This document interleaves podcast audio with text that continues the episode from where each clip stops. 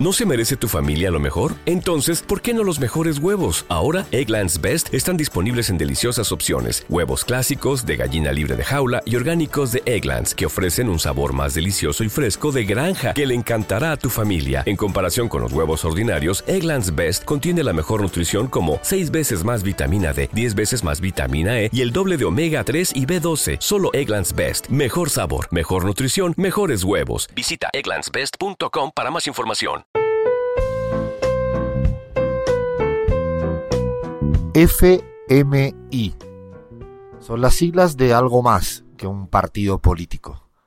Estamos hablando del Fondo Monetario Internacional, una institución nacida después de la Segunda Guerra Mundial, pero que prácticamente tiene mayor fuerza que un partido político en muchos de los países de este mundo y particularmente en Latinoamérica.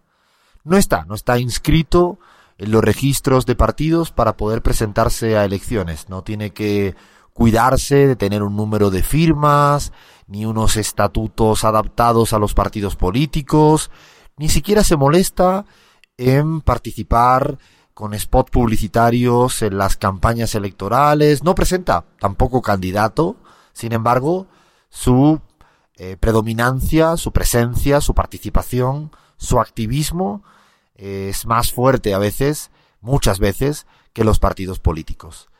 Lo importante, lo interesante en estos tiempos que corren es que el FMI no gana ninguna elección. Más bien produce lo contrario.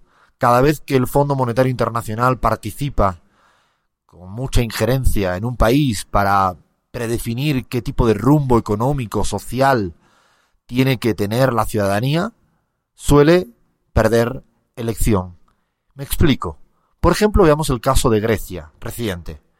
Hubo elecciones en Grecia y el partido que gobernaba aplicó todas las reformas y los ajustes que le exigió el Fondo Monetario Internacional y se llevó un gran varapalo en las urnas y no fue el ganador y fue derrotado. Hoy en día es oposición. Hablo de Sirisa. Vayámonos a Portugal.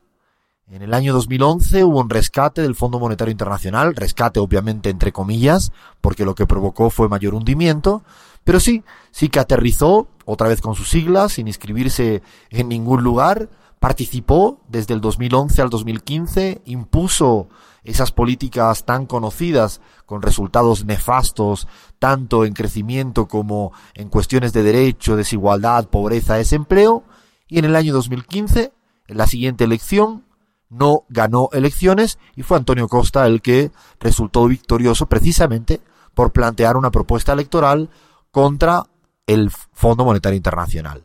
Y ahora hay dos casos en Latinoamérica muy recientes que también un poco constatan, ratifican eso de que el Fondo Monetario Internacional es un verdadero perdedor serial de elecciones. Uno es el caso de la Argentina. Si bien Macri en los dos primeros años no es que tuviera todo a su favor, me refiero al apoyo ciudadano, había dificultades, sin embargo en el momento, el punto de inflexión, su clivaje, fue realmente el momento en el cual acordó ir de la mano del Fondo Monetario Internacional, es decir, que fuera esa institución, el FMI, la que gobernara la Argentina a diestro y siniestro, nunca habiéndose presentado a las elecciones.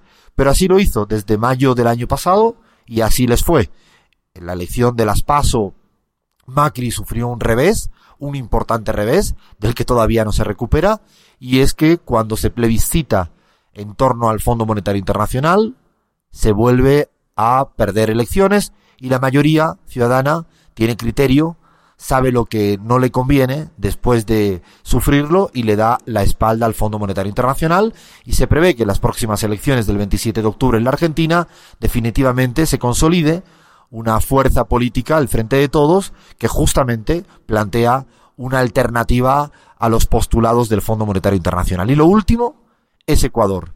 Esta semana pasada ocurrió de todo en el país precisamente porque Lenín Moreno, su presidente, planteó un paquetazo neoliberal con medidas muy locas, muy locas o muy racionales para el Fondo Monetario Internacional y han salido a las calles la ciudadanía, diferentes grandes capitales, diciéndole no, no queremos esto, es más, tampoco te votamos para esto.